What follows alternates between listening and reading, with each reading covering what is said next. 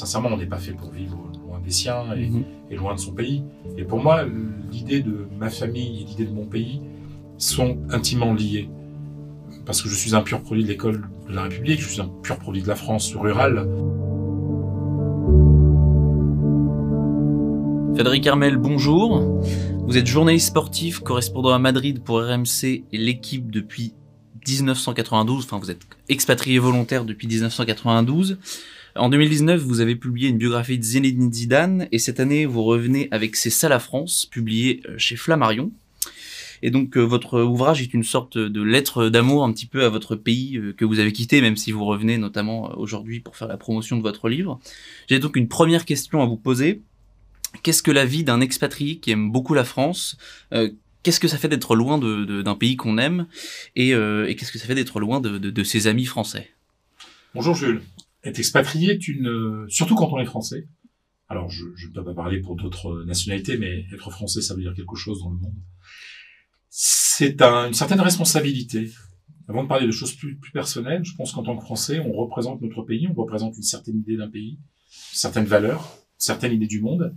Et je pense que moi, je me considère vraiment comme un ambassadeur de quelque part de, de la France en Espagne. Ça fait 29 ans que j'y suis, parce que de par mes activités, je- je- j'ai une certaine notoriété là-bas. Donc, je, je pense que je, euh, à mon petit niveau, je représente une, un peu la France, quoi. Donc, je, fais très attention à, à, à cela.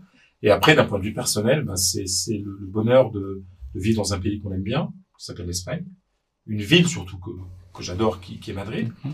de faire les activités journalistiques autour du Real Madrid, par exemple, qui me, qui me passionnent. Euh, et en même temps, c'est un déchirement parce que est, sincèrement, on n'est pas fait pour vivre loin des siens et, Mhm. et loin de son pays. Et pour moi, l'idée de ma famille et l'idée de mon pays sont intimement liées. Parce que je suis un pur produit de l'école de la République, je suis un pur produit de la France rurale. Moi, je suis un, un petit-fils de paysan. Je dis toujours que l'histoire de ma famille, c'est l'histoire de la France au XXe siècle. Petit-fils de paysan, pauvre paysan du, du Pas-de-Calais, qui cultivait 5 hectares et demi, vous imaginez, qui ont survécu euh, avec si peu de, de terre. Euh, fils d'employés, de petits employés, avec euh, mon père qui décède quand j'ai 13 ans. Et ma sœur et moi, des études universitaires, grâce aux bourses, grâce à tout ça, mérite républicain. Et de bons boulots et, une très belle vie. Donc, euh, voilà, être expatrié, c'est aussi représenter tout ça, avoir la chance de vivre à l'étranger parce qu'il y a eu ce parcours personnel et, professionnel. Et c'est bien entendu ce- cette fracture, cette douleur, cette blessure de ne pas être au quotidien euh, dans mon pays, surtout quand il y a des drames. Dans le livre, un des chapitres est consacré à Notre-Dame-en-Feu. Ça a été un, un des moments très difficiles de mes, de mes 29 ans à l'étranger. C'est d'un côté, c'est quelque chose qui est partagé par beaucoup de, beaucoup de Français de l'étranger. Euh, D'un côté, il y avait la douleur du Français qui voit un symbole de son pays en feu. C'est la même chose pour les attentats, etc. Euh, et en même temps, la culpabilité de ne pas être là. Donc c'est une sorte de double Ouais. peine. Et vous racontez d'ailleurs dans, dans votre livre que c'est un de vos confrères espagnols qui vous apprend que Notre-Dame est en feu, si j'ai bien compris. Oui, je suis, je suis au, au supermarché, euh, tout simplement, c'est en fin d'après-midi. Ouais. euh, et euh, Alfredo Relagno, qui est un grand, grand journaliste espagnol, euh, francophone et francophile, m'envoie un SMS et me dit c'est une perte pour, lui- pour, pour, le- pour l'Occident, c'est un drame pour l'Occident, tout mon soutien à toi. Et là, ce qui est terrible, c'est que je pense attentat. Ouais. Je dis, ouais, Et parce qu'il il spécifie pas que c'est Notre-Dame, Notre- ouais. Et là, automatiquement, je m'apprêtais à chercher sur Twitter ce qui se passait. Et ma sœur m'appelle. Mon frère, t'as as vu Notre-Dame? Je dis quoi? Un, attent- un attentat? Et là, elle me dit non, non, il est... Notre-Dame est en feu. Ouais. J'ai couru pour rentrer à la maison et, et mettre BFM TV. Et, et BFM TV. Et puis, et puis là, Mhm. j'ai j'ai pleuré. Et puis là, j'ai eu Ouais. peur. Et c'est ce que je raconte dans, dans, dans, dans de ce chapitre. Et un, un événement qui était très dur, mais qui m'a fait plaisir aussi, parce Mhm. qu'on a vu cette union nationale des croyants, que je suis, des pas croyants, que, que je respecte, Ouais. bien entendu, Bien euh, qui étaient unis dans la même douleur. Quoi. Et donc je pense que c'était une émotion religieuse, mais une émotion, une émotion républicaine et française en même Ouais. temps. En tout, oui, c'est une émotion, une émotion euh, française. Et, euh, et de voir tous ces gens qui ont, qui ont souffert, euh, qui ont eu peur, quelque part m'a rassuré un petit peu sur l'attachement de mes compatriotes aux, aux grandes choses qui font, qui font la France, Ouais, qui ont fait, qui font la France. Et en plus, ça a eu une sorte d'émoi un peu euh, nation- international, hein, parce que comme vous dites. Bien sûr, euh, bien sûr. Oui, c'est pour ça que je dis que quand Ouais. on est français à l'étranger, on, on est, euh, on est un peu les, les ambassadeurs hein, de, de notre pays parce que, parce que la France vraiment est un pays extrêmement connu dans le monde. Mm. C'est pas un pays comme les autres. Vraiment, je, je, je, je- les, les, les, les, les Français de l'étranger le ressentent très vite. Quoi. Euh, parfois, quand on parle de la laïcité, par exemple, il y a des gens qui ne comprennent pas. Moi, j'ai eu des problèmes avec, enfin, je raconte dans le livre, un Ouais, jour avec un, américain, un juif américain à Jérusalem, alors je suis en pèlerinage là-bas.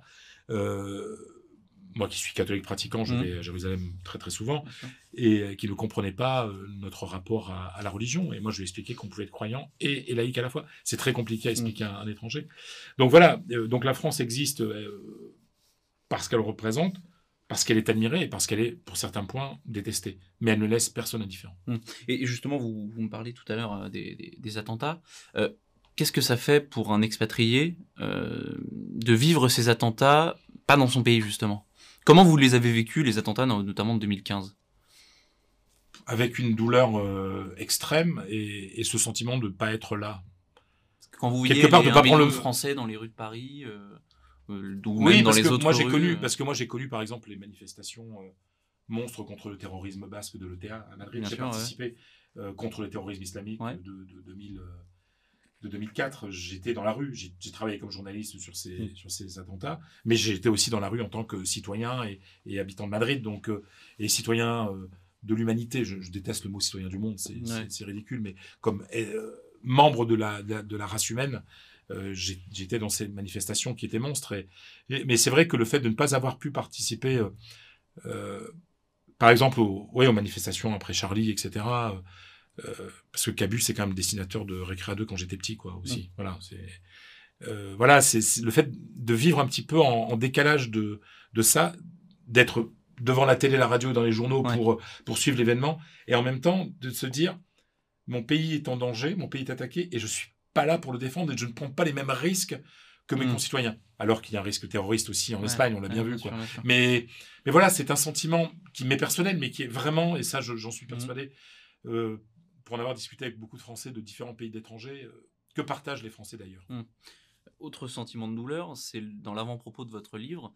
euh, vous dites qu'en mars 2020, donc quand il y a l'annonce du confinement, vous prenez l'avion et là, un, un sentiment de culpabilité vous submerge. Vous quittez votre pays euh, et vous, êtes, vous avez un- une sorte de déchirement. Euh, donc déjà, euh, pourquoi avoir donc décidé de, de retourner en Espagne? Bon, j'imagine que c'est pour travailler ou quoi. Et, et, et en plus, que- pour- pourquoi, enfin, pourquoi avoir cette, ce sentiment de culpabilité, de culpabilité là Je, je à suis ce moment-là? retourné, je suis retourné parce que moi je suis correspondant à Madrid, donc il Ouais. fallait que j'aille travailler à Madrid. Ah ouais.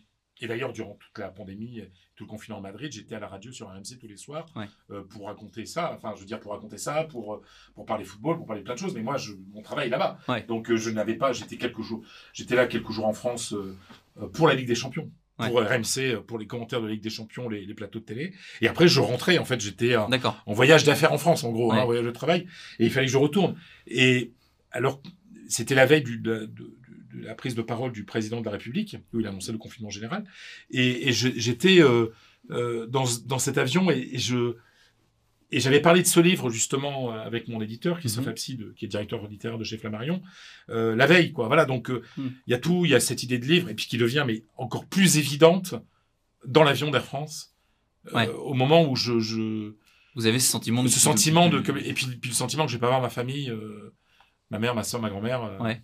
Ma soeur ma mère ma soeur euh, non, ma sûr, grand-mère n'est plus Euh, mais euh, c'est marrant c'est là-dessus Mm. c'est la vie et euh, le sentiment de, de- que je vais pas les voir pendant longtemps et d'ailleurs je ne les ai pas vus pendant jusqu'au mois de juillet quoi parce d'accord. qu'après il y a le, le Trois, foot quatre en mois, j'ai ouais. bossé ouais donc non même plus hein, parce que c'était Ouais. je les avais eu à Noël Enfin D'accord. voilà, enfin, Ah oui, c'était ok. non, c'était huit mois terrible. Donc, euh, donc voilà, oui, puis il y a ce sentiment de culpabilité. euh, J'ai l'impression d'être un fuyard quelque part. quoi. Ouais. C'est totalement irrationnel. Hein. Bien Je veux dire, euh, être confiné en France ou être confiné en Espagne, j'aurais pas été chose. plus utile à mon pays. Hein. Mm. Un petit peu quand même, parce que finalement, euh, dans les, les auditeurs de, mon, de l'émission à laquelle je participe, qui, a, qui fête ses 15 ans, Oui. qui s'appelle l'Afterfood, qui est quand même un phénomène de, de, de, de, de société. Qui fête ses 15 ans là. là. Voilà, c'est c'est ces jours-ci. Euh, je sais qu'on a beaucoup accompagné les gens, nos auditeurs le soir. D'accord. Et, et on a reçu beaucoup de messages, et moi j'ai reçu personnellement beaucoup de messages, en merci d'être là. Ouais. Donc oui, quelque part, finalement, en racontant ce qui se passe en Espagne, en, en évoquant ma, beaucoup de choses au-delà du foot. J'ai accompagné aussi, nous avons accompagné Ouais. des, nos compatriotes et, et ça, j'en suis assez fier. Et, et justement, à la lecture de, de- de votre livre, il y a, il y a deux choses, euh, pour revenir bien dans le, dans le, dans le fond du bouquin. Euh, donc moi, il y a deux choses qui m'ont marqué. Une plutôt positive, une plutôt négative. Je commence par la négative. Euh, c'est qu'on a l'impression que votre France démarre un petit peu en 1789. Je sais pas si vous faites vous faites de temps en temps des références évidemment à l'ancien régime et on a ce sentiment là que vous aimez quand même plus la France d'après 1789 à celle d'avant. Non, Non. je, je, je, vais pas accepter. euh, Alors, je l'accepte, mais je ne vais pas acheter. C'est pas méchant hein. Je sais, je vais pas acheter ça parce que euh, non, moi je suis républicain, bien entendu, mais je suis euh, admiratif de l'histoire de France. Ouais. C'est impossible de, de, de considérer même la République sans la monarchie. Enfin, Mm. mais c'est de la même manière que je dis toujours en tant que chrétien qu'on ne peut pas comprendre le, le christianisme sans le judaïsme. Ouais. On ne peut pas comprendre la République française sans la monarchie. Euh, bah, D'ailleurs, euh, notre système actuel a, a des, des, Des relents monarchiques. non, relance c'est négatif. Des parfums de monarchie, je Ouais. préfère dire. Non, bien sûr. Je veux dire, le, moi je pense que, enfin, Louis XIV, par exemple, je cite Louis XIV et Madame de Oui. Montespan dans le livre, pour ça que je dis. hein. parce que j'ai dit qu'en en France, on, on ne mange pas, hein. enfin, on, on petit déjeune, on Ouais. déjeune, on, on dîne et on soupe, comme Louis XIV et Madame Ouais. de Montespan. Et, et tout ça vient, vient de, de là. Non, non, non. Non, mais après, euh, moi je suis un pur produit de l'école République, Hmm. donc automatiquement, Ouais, euh, d'accord. voilà. On va dire, moi je suis très Troisième République. Ouais. Avec une certaine idée de la, du- de, de la France et de la diffusion des idées de la France dans le monde, quoi. Ouais. Donc oui, je suis très, très Jules Ferry. on va Très. Jules Ferry. Très. Jules Ferry. Euh, et en même temps, euh, moi, je- j'étais enfant de cœur. euh, Oui, bien sûr, bien sûr. euh, je- ah non, n'empêche je- pas l'autre. j'ai- ouais. J'ai j'ai fait le catéchisme et j'ai été Mm. Catéchèse. J'ai donné des cours de, Ouais. de, de catéchisme. Donc voilà, on peut très bien vivre les, les deux en même Mm. temps. Et mais c'est vrai que je suis très très très troisième République, mais euh, et très cinquième République aussi parce que je trouve qu'elle a quelque chose de puissant dans la, Ouais. la figure du président de la République qui est en droite ligne avec une certaine idée de la monarchie Ouais. qui me qui, qui me plaît quoi. Mm. Donc non non euh, je, c'était pas voulu et et, et ça n'est pas mon cas. Enfin, je veux dire non.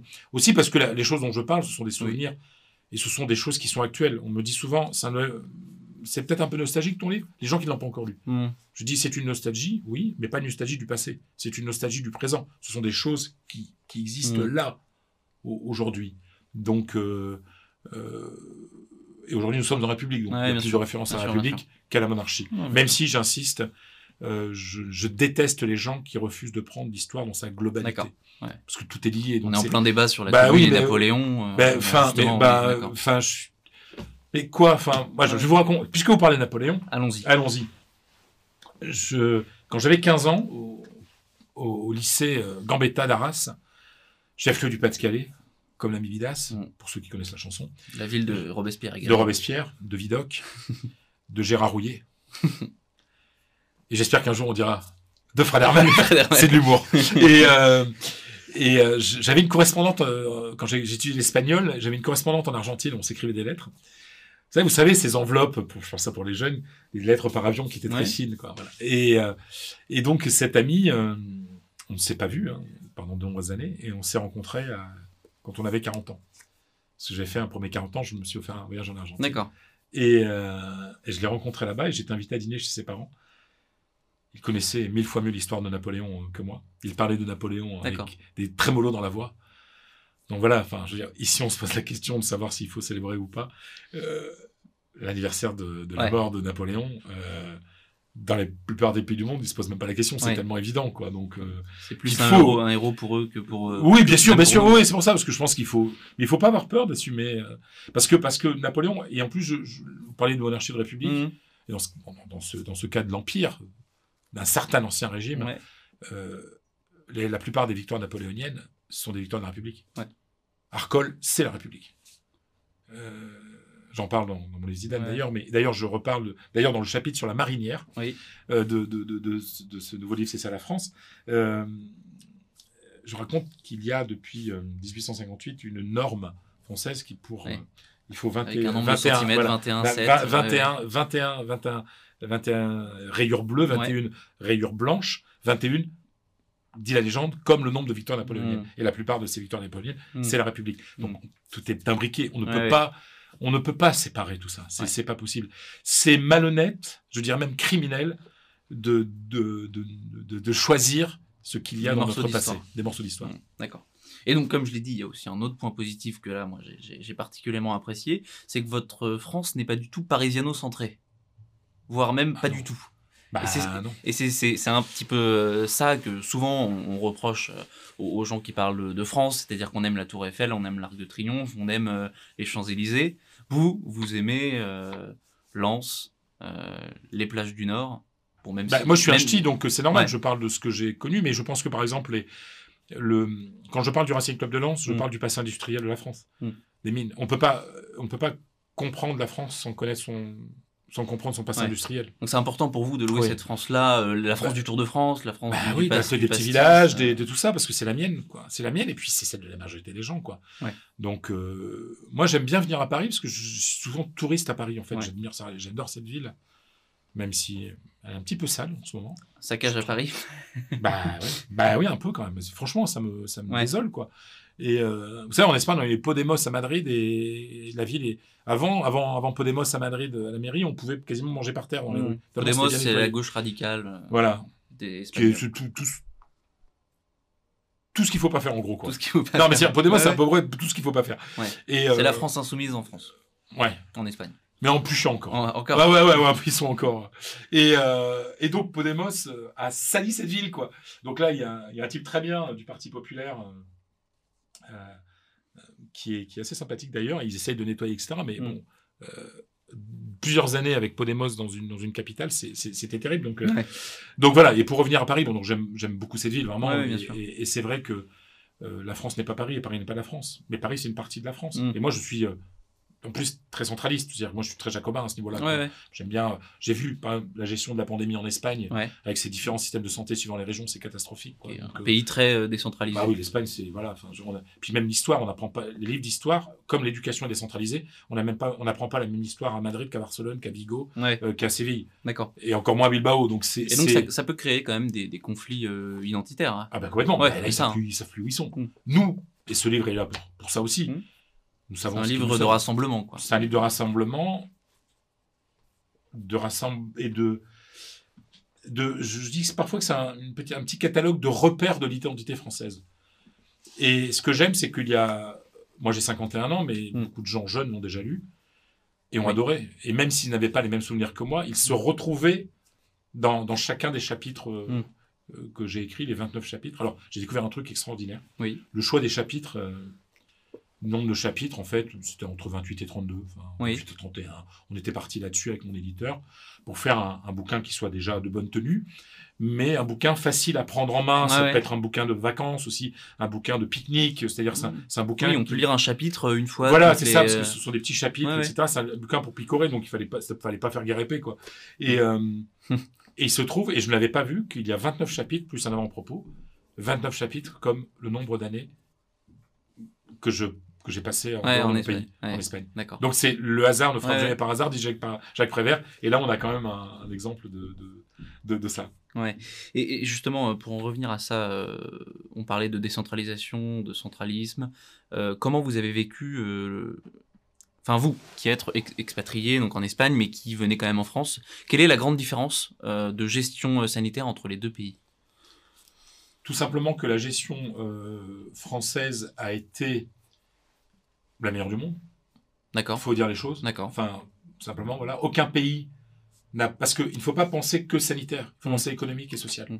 Aucun pays n'a aidé son peuple comme la République française durant cette pandémie. Mais ça, je le dis à mes compatriotes. Vraiment, regardez. Vous savez, euh, le chômage partiel en Espagne, alors c'est pas les 84% comme en France, hein. Mhm. et puis six mois après, ils n'avaient toujours pas touché les gens. Voilà, voilà, c'est la, réalité des choses. En France, le chômage Ouais. partiel, c'est arrivé sur la, sur la fiche de paye euh, sans s'en rendre compte. Voilà, c'est euh, la, la France a. Je dis toujours que Mar- Marianne protège ses enfants, et ça, c'est un sentiment qui est très fort. Et bien sûr, il y a eu des débats politiques, mais en Espagne, euh, il y a eu tellement de tensions politiques que, comme la droite dirige la région de Madrid et que la droite a construit un hôpital spécial, l'hôpital Stendhal, euh, contre les pandémies, Mhm.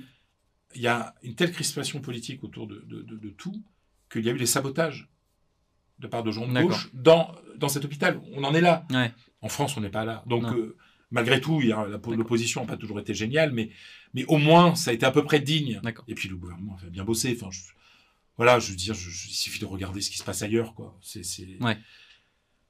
c'est, c'est, c'est simple. Et puis, puis surtout, comment on a pris soin des gens, quoi. Et, et comment on a.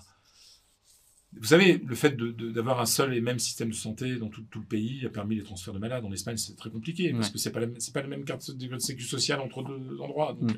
parfois à, à 30 km. Donc, Ouais, euh, voilà. Donc, c'est, non, la gestion de la pandémie a été, euh, a été euh, globalement euh, Meilleure en France bonne, Espagne. meilleure, meilleure en France, Mm. qu'en- meilleure que Ouais. tout le monde. Ouais, Au d'accord. monde, parce que regardez les Allemands, ce qui se passe aujourd'hui, ils sont Ouais. en train de se déchirer euh, aussi, et puis les cas remontent, et puis ils sont confinés depuis de, plein de temps. Et puis l'école, je suis désolé. Si on devait uniquement mettre en avant une chose de- du succès de la, la gestion de la pandémie, c'est l'école. C'est l'école. Ça, on a, on a maintenu l'école. Et c'est la base de la société. Hmm. Et moi, j'ai beaucoup d'admiration pour Jean-Michel Blanquer, qui est un vrai républicain, Ouais.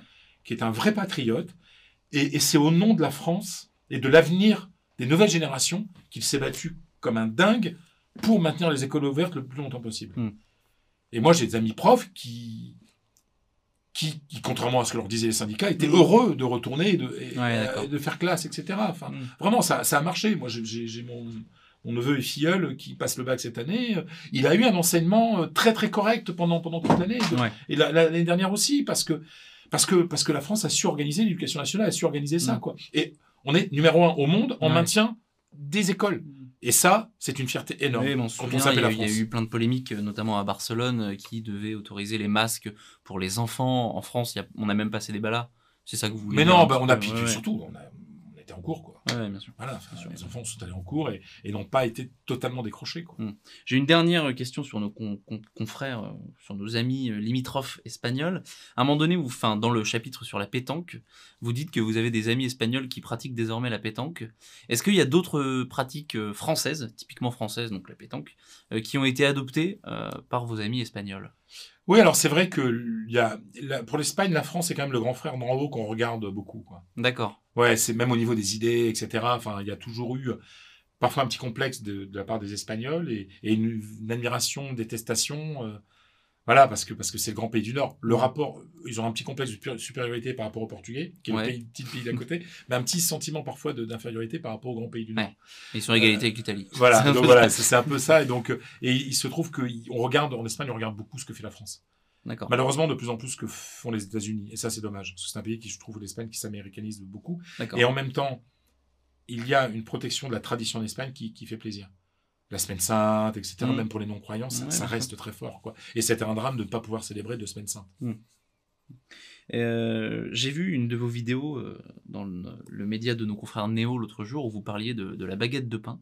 C'est le premier chapitre Ah euh, de, votre, de votre livre, si, si il me semble, Oui, oui, c'est qui s'appelle Le Pain. Euh, en pourquoi la baguette française n'a pas d'égal en fait euh, bah, déjà au niveau du goût. le hein. globe? Au niveau- au niveau du goût, déjà, enfin, c'est simplement, enfin, euh, essayer de manger du pain hier, c'est, je suis désolé, hein, on parlait comme ça, mais c'est dégueulasse, quoi. Enfin, je veux dire, le pain en Espagne est dégueulasse, quoi. Enfin, c'est, le jambon est extraordinaire, mais Oui, le pain est oui. dégueulasse. On va dire les choses telles qu'elles Ouais, sont. Et donc, euh, partout dans le monde, euh, les Français, il y a actuellement 2,5 millions de, de nos compatriotes qui vivent Ouais. en dehors de France. dehors de France. ouais. Vous calculez les centaines de milliers, voire le million ou, ou plus de Français qui ont fait Erasmus, par exemple, Mhm. etc. Tous vous diront que ce qui leur a manqué le plus, c'est le pain. Voilà, une bonne baguette, euh, normale, hein. Ouais. c'est, pas le même goût ailleurs. Et, euh, mais derrière ce qui peut paraître anecdotique et qui ne l'est pas, Mhm. il y a aussi euh, ben, la puissance rurale française. Mhm. Nous sommes un pays indépendant, d'un point de vue Ouais. De l'alimentation, d'un point de vue de la nourriture. Notre pitance est fournie par Ouais. nos paysans. Nous sommes indépendants au niveau al- alimentaire, au niveau de la quantité, au niveau de la qualité, au niveau de la diversité. Ouais. Et ça, pas un quart des pays au monde n'ont ça. D'accord. Ça, c'est parce que j'ai étudié un peu, j'ai fait quelques- pas mal de recherches pour ce livre. Donc. Et ça, la baguette, elle est le symbole de la France rurale, de la France qui produit. Moi, je suis petit fils de paysan qui faisait du blé, euh, donc euh, Ouais. je sais ce que c'est. Donc, euh, et ça, c'est quand même très important de rappeler que la France, c'est aussi la ruralité, Ouais. c'est aussi l'agriculture. Bah, c'est ce que j'allais vous dire. euh, Votre livre, c'est aussi une ode à, à consommer local, à aller chercher sa baguette, notamment euh, ce passage où quand vous étiez petit, euh, pour euh, 2, francs et, euh, et 50 centimes, Bah, vous allez chercher la bonbons. baguette plus le malabar rose et jaune. Euh, ouais, bien sûr. Bah oui, parce que c'était toujours. Moi, je me souviens, c'était 20 centimes de bonbons. quoi. Ouais. 20 centimes de francs, hein. Ouais, de francs. de francs, et on avait plein de petits bonbons et tout, et ça, c'est pour moi, c'est c'est une manette de Proust euh, Ouais. un peu sucrée. Et il y a aussi euh, évidemment tout un passage sur, sur le Tour de France, qui est un sujet très cher en tout cas pour nous. Euh, vous dites Tout à un propos chapitre, du hein. Tour de France, ouais, tout est chapitre, je, je vous cite. Le Tour de France est la seule grande compétition sportive qui ne demande pas d'argent, de réservation, de tickets ni même de déplacement. Le Tour de France vient en bas de chez toi, au coin de la rue, au bout du champ de blé déjà très mûr. Euh, donc on a bien compris que les multiples déclarations des maires écolos ne vous avaient pas plu et vous avez encouragé à écrire ce chapitre. Ah, mais ça m'a. Alors, ce chapitre, il était déjà bref dans était ma déjà tête. bien. ouais. On va pas parler de France, on parler du Tour. Voilà, c'est. D'ailleurs, en Espagne, on dit El Tour. Ouais, Tour. Voilà, je veux dire, c'est, c'est, c'est, c'est, c'est, c'est- et c'est une, c'est un moment important dans l'année, euh, en dehors de, de France aussi, mais chez nous, c'est, enfin. Et je pense que l'une des grandes victoires de cette année, euh, du retour à une certaine normalité, c'est que le Tour ait pu se célébrer. quoi.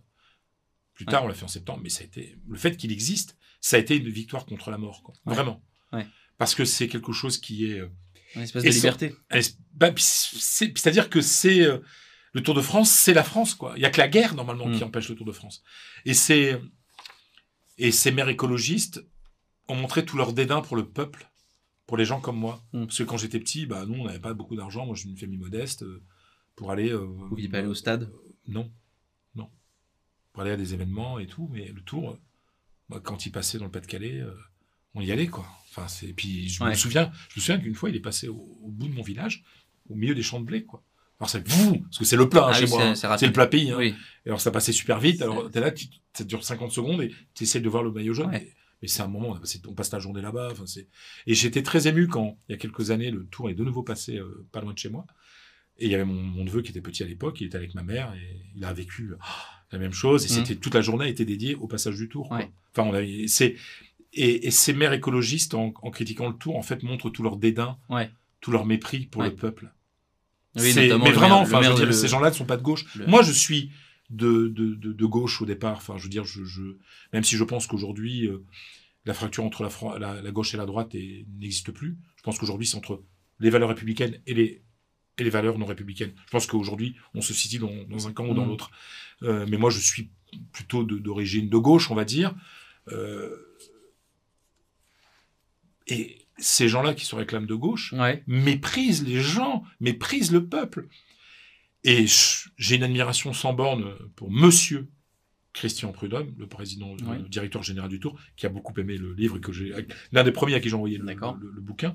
Et Monsieur Christian Prudhomme, un jour, quand il a, il a fait une déclaration Cet extraordinaire cet été devant le maire de Grenoble, Oui. Qui lui aussi c'était. euh, Il y a eu le maire de Grenoble, il y a eu euh, la maire de Rennes. il y a Bien eu sûr, bah oui, tous ces, euh, tous ces gens qui détestent le, le peuple. Et, euh, et ce maire de Grenoble était là, il savait plus quoi dire. Parce que Christian, euh, Christian Prudhomme, en expliquant tout, tout, toute l'importance du tour et la fierté pour des gens que personne ne va voir, il y a le, vous savez, vous n'êtes rien, mais il y a le tour qui passe chez vous, vous devenez quelque Mm. chose, vous devenez quelqu'un. Et Christian a, a bien exprimé ça, et à la fin, il lui dit, et, il lui dit, voilà, ne pas, et, et taper euh, sur ce qui nous unit n'est pas une erreur, Mm. mais une faute, Mm. mais une faute. Et j'avais une larme aux yeux quand je l'ai entendu, parce que c'est tellement vrai, quoi. Et je dis que le, le Tour de France, c'est le, le château de Versailles qui roule et se balade. Ouais. Et donc, c'est aussi important que le château de Versailles. Donc, c'est un monument mm, historique français. Et ceux qui s'attaquent au Tour de France s'attaquent au cœur de la France et à sa, à sa partie la plus populaire. Vous, vous relevez aussi euh, l'importance, alors ça on l'avait moins, euh, on l'avait moins calculé, l'importance des hippodromes.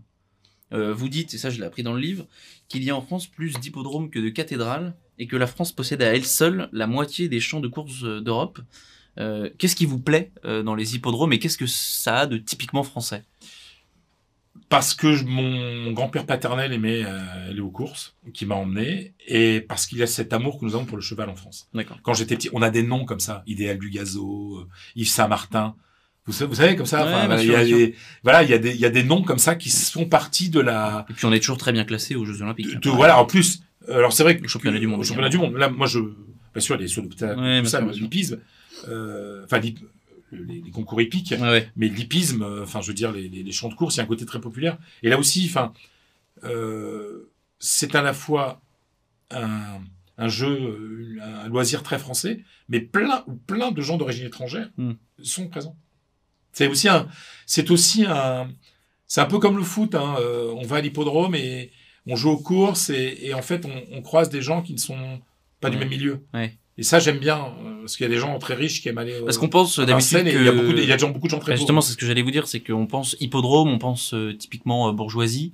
Ah bah pas Euh, du tout. Voilà. Aller dans un bar PMU. Ben non, mais euh, bien sûr. Euh, je peux vous dire, alors, dans un PMU, c'est la France profonde. hein. Donc, euh, et la France euh, Mm. avec beaucoup d'immigrés aussi. Donc, euh, je veux dire, euh, j'aime bien ce qui mélange, moi. C'est-à-dire que moi, ce livre, c'est un livre sur ce qui rassemble, pas sur ce qui, pas sur ce qui se divise et sépare. Mm.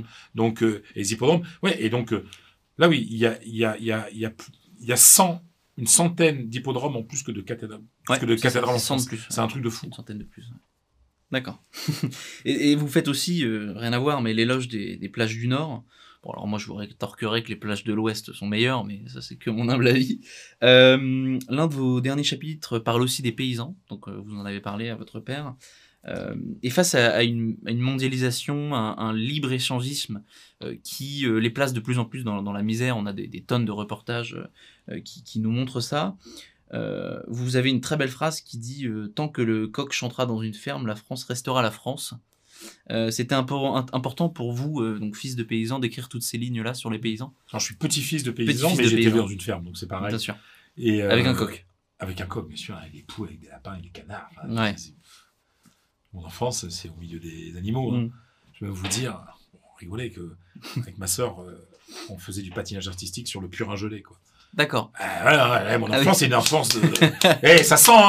Et c'est pas, c'est pas Coco Chanel, hein, qui est aussi Qui l'un est, à la- qui est euh, le dernier chapitre Voilà, de c'est aussi ma France. Mais Ouais, ma. France aussi, c'est c'est le fumier et le purin gelé sur lequel, avec ma sœur, on faisait du, du patinage artistique. Hein, donc, euh, quand on est dit, on se faisait engueuler, hein, bien sûr. Quand on- Mais voilà, c'est, c'est, euh, voilà, c'est, c'est, c'est- Alors quand je vois ces bobos qui euh, s'installent à la campagne et qui disent, Ouh, ça sent le fumier. Bah ouais, bon, bah oui, mon gars. Bah ouais, bah ouais. Et il y a des voitures, et il y a des eh voitures. ouais, bah voilà, bah oui, bah oui, voilà. Puis le tracteur, et puis il y a des moissonneuses Ouais. batteuses. Vous savez que moi, l'un des plus beaux sons que j'aime, vraiment, Mhm. c'est au mois de juillet, quand je suis couché, que la fenêtre, il fait chaud, la fenêtre est ouverte, Ouais. et qu'à 1h du matin, j'entends les moissonneuses batteuses rentrer des champs. C'est, pour moi, c'est l'un des plus, c'est l'une des plus belles musiques de France. Même Vraiment. si ça vous réveille la nuit. Ça me réveille pas, ça me, ça me berce. Ça vous transporte. ouais. ça me berce parce que c'est c'est à manger. Mm. Ce sont des gens, voilà. Puis il y a cette moiteur de l'été. euh, Il y a ce bruit. Puis les moissonneuses batteuses, ça fait un bruit un peu un petit peu sourd, quoi. Ouais, ouais. Pas- Bien voilà. sûr, bien sûr. Et, et ces moissonneuses qui rentrent la nuit, ils, ils viennent de, de, de, de, de faucher les blés, quoi. Donc ils- la farine, le pain, ils nous nourrissent, quoi. Donc il y a, il y, a, y a tout ça qui, qui est là et il faut surtout pas qu'on le perde. Et surtout que là, contrairement à ce que disent les, les anti, euh, les anti-vie, les anti-joie, les anti-France, les anti-tout, et surtout anti-France, Mm. euh, l'agri- l'agriculture française est très très responsable. Mm. Le- la taille des exploitations est petite, les méga fermes ça n'existe pas en France. Euh, On n'est pas, c'est pas les méga fermes allemandes ou plus, les, les- oui, si. ou les haciendas d'Argentine ou les ranches du Texas. hein. Mm. Non, non, ça n'existe pas hein, chez nous. hein. La plupart des, des, des, des, des exploitations sont, sont, sont, assez, euh, sont assez réduites quoi, Mm. donc, par rapport à ce qu'on peut connaître ailleurs. Et donc, euh, c'est. Non, moi, je- j'en parle avec beaucoup d'émotion parce Ouais. que parce que c'est mon histoire et c'est l'histoire de France. hein. En revanche, vous n'abordez pas euh, la chasse. Et ça, je me suis dit que ça, ça- vous allez peut-être la, vous alliez Ouais. peut-être l'aborder, mais ça vous parle pas la chasse? C'est pas Bah, quelque chose qui vous a marqué? que ça me charge. Bah oui, bien sûr. J'ai été porte-carnier. Ah. Bah oui, bah, Ah mais, oui. mais moi, je viens d'un petit village du Pas-de-Calais. Ah oui. Je veux dire, mon, mon, mon, mon cousin est président euh, euh, de, la, soci- de la fédération de chasse de mon village. Euh, mon parrain et oncle est chasseur. Ouais. Mon grand-père était chasseur. Mon grand-oncle était chasseur. Mon grand-père maternel, non, mais mon, son frère, l'oncle Louis, euh, il faisait lui-même ses cartouches. Quand j'étais petit, ça me fascinait. Ouais. Il faisait lui-même ses cartouches. Avec, avec la poudre, avec les, les plombs et tout. Donc oui, bien sûr, j'ai connu, j'ai fait des Ouais. ouvertures de chasse.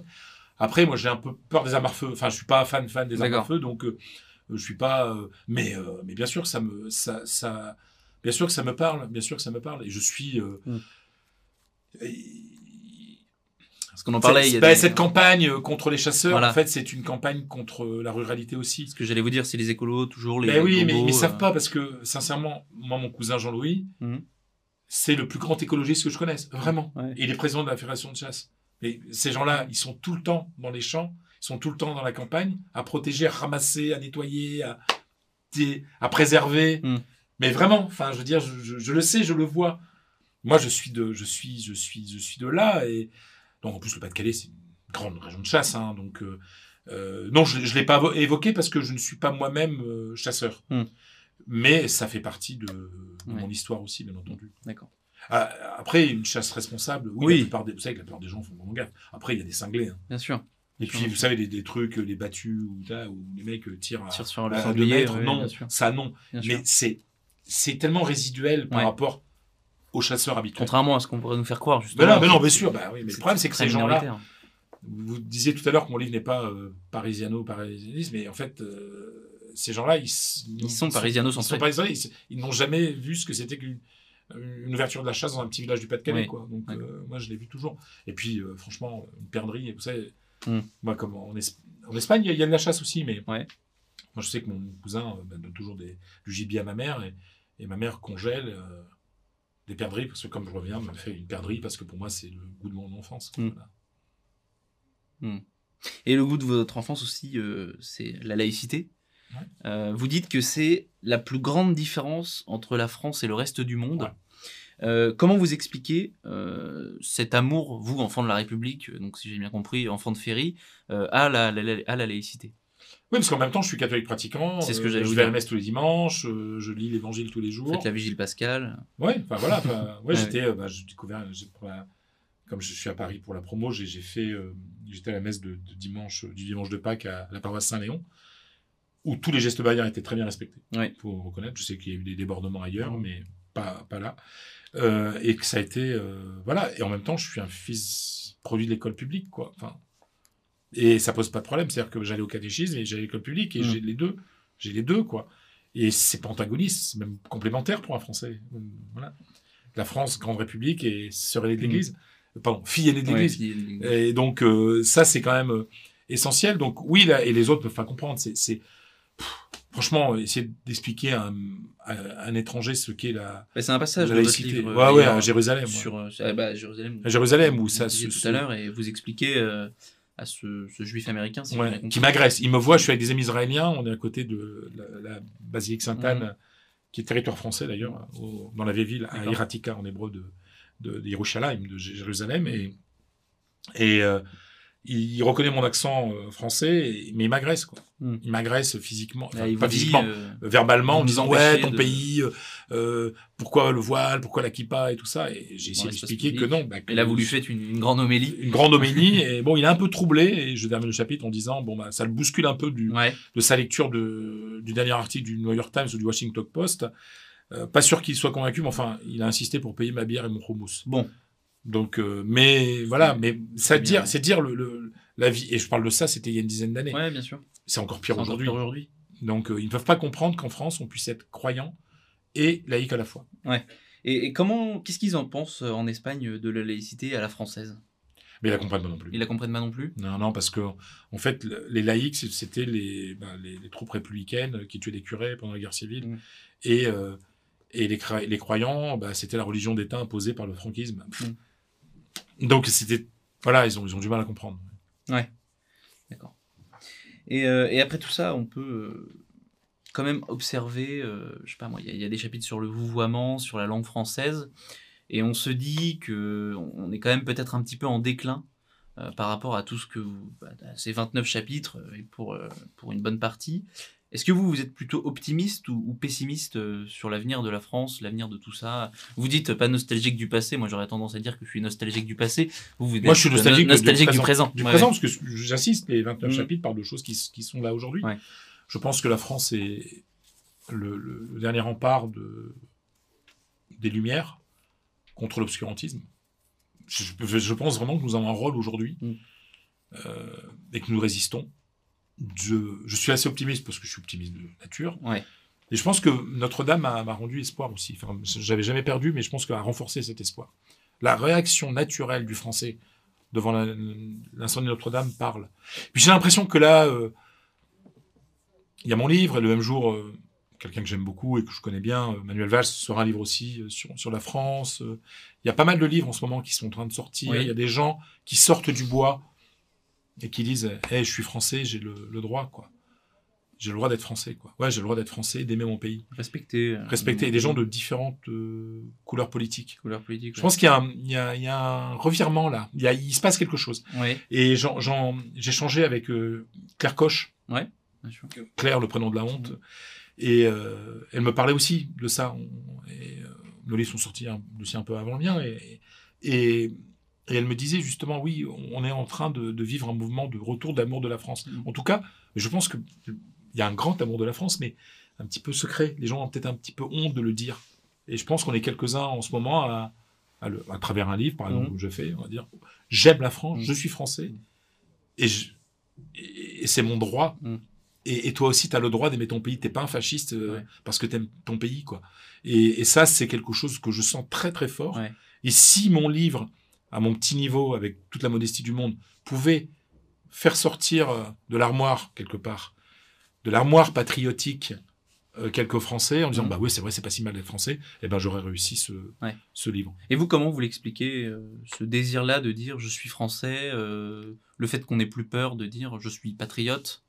Comment vous l'expliquez ça? En fait, vous, en, plus, en plus, ce qui est Ouais. intéressant, c'est que vous, vous voyez ça de près, mais aussi à la fois de Ouais. loin. je, je pense que ça revient parce qu'à un moment on en a marre de se faire taper dessus quoi. La repentance, la Bah, repentance, c'est- bah, la en repentance tout le temps. euh, On a parlé de Napoléon. Bah voilà, alors, enfin, faut arrêter. Enfin, l'histoire est escalée, quoi. Moi, je, je vis dans un pays euh, qui a été colonisé par les Arabes pendant huit siècles. La langue que je parle au quotidien, qui s'appelle l'espagnol, est, est profondément influencée par l'arabe. Ouais. La rota, c'est arabe. Tous les noms en al, c'est de l'arabe. Mm. Toutes ces choses qu'ont qu'ont apporté les Arabes, voilà, c'est l'histoire d'une colonisation. Et ça fait partie de l'histoire de l'Espagne. Et c'est terminé en, au XVIe siècle. Hein. Ouais. Euh, 1492, la, après la fin de la Reconquête, sûr, etc., les rois catholiques et tout. Donc, c'est-à-dire qu'on est, enfin, je veux dire, je- c'est mon histoire. Et puis moi, moi, au départ, je suis un attrébate. Alors, c'est pas ce que c'est qu'un attrébate. Non. Tribu gauloise euh, de l'Artois. bah oui, bah, moi, je suis le fruit d'une colonisation. Ouais. La colonisation romaine.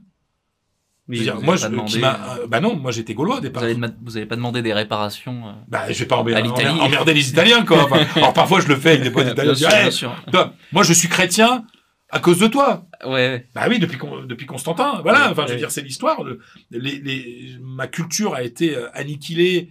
euh, la langue que je parle, etc., par, par la colonisation romaine et la religion imposée par la colonisation romaine.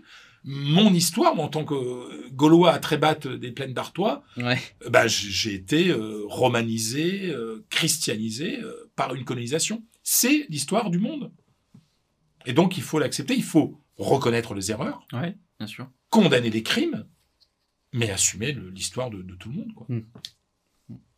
Et il y a un autre chapitre, parce que évidemment là on a parlé beaucoup de, de France, mais vous êtes aussi un, un grand amoureux de football, bah, c'est votre métier. Hein. Et donc euh, il y a un passage sur la France 98, mais il n'y a pas de passage sur la France de 2018. Pourquoi? Quelle est la différence? Euh, vous, vous, vous mettez euh, une sorte de, de peinture culturelle sur France 98, pas sur la France de 2018 Non. Alors après, après il y a hein. le fait aussi parce que c'était la première fois. Enfin, 98, c'est la première fois, puis c'est en France. C'est en France, ouais. Et c'est c'est toujours la première fois. hein. Mm. C'est le premier baiser. Hein. France 98, euh, on s'y attendait pas en plus. Ouais. Donc, euh, alors pour les nouvelles générations, ceux qui, qui n'étaient pas nés ou trop petits pour 98, Mm. euh, je comprends que 2018 provoque quelque chose. Alors, J'étais content, mais ça m'a pas fait l'effet Ouais. de 98. D'accord. Puis il y a tout, puis il y a les, il y a tous ces retournements euh, de situation, but en or, euh, expulsion de Zidane, but Finale en contre or. le Brésil. Voilà, enfin tout, enfin, euh, je veux dire. La en plus, je suis la pote de- Croatie, ouais. Je suis pote de Roberto Carlos aujourd'hui. Ouais, euh, On en parle souvent de cette finale. Voilà, non, mais voilà, c'est, il y a, y a pas le même. euh, Là, on va dire que c'est un peu générationnel. Et puis en plus, je pense que même si après le Black Bomber a été un peu disparu, il y a eu une vraie croyance à ce moment-là. Il y a eu une vraie union, il y a eu une vraie véritable Mhm. union nationale à ce moment-là. Et, Ouais. Qu'on n'a pas connu cette fois-ci. Donc, euh, en 2018, donc non, je pense que voilà, j'ai beaucoup aimé ça et parce qu'il y avait un vrai mélange et, et que et que ça a vraiment marché quoi. Enfin, ça a été, c'était extraordinaire quoi. Hmm. Voilà, je, je et je pense qu'il y avait peut-être euh, un sentiment patriotique beaucoup plus fort en 2000, en 98, qu'en 98 2018. en 2018. Comment vous l'expliquez ce sentiment? Je, je sais pas. Vous ne savez pas? Je ne sais pas. Je ne sais pas Mm. expliquer, mais je euh, aussi peut-être parce que je pense que le football aujourd'hui est plus des joueurs que des équipes. D'accord.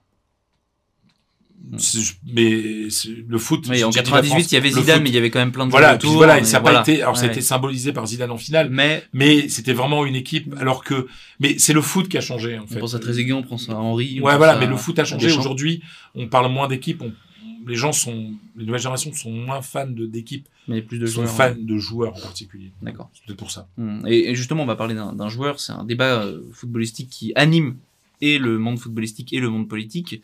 C'est le cas Benzema. Donc vous, vous êtes un, un grand défenseur, en tout cas du Benzema du Real. Du, du joueur, ouais. Du joueur. Euh, et il y a ce débat, donc Benzema en équipe de France. Bon, pour l'instant, ça c'est un petit peu acté.